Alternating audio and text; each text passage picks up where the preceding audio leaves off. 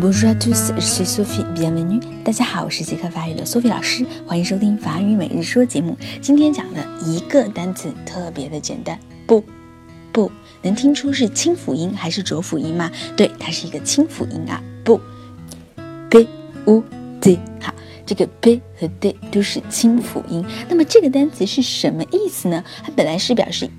一个小壶，一个小罐子。但是呢，我们在年关的时候啊，很多学校或者公司都会举行一个不，举行这个不是什么意思？举行一个小的酒会。那么其实我们可以说是一个小的茶话会，里面呢就会准备一些巧克力呀，一些蛋糕、面包，然后有一些意大利面，有一些葡萄酒、红葡萄酒、白葡萄酒、饮料。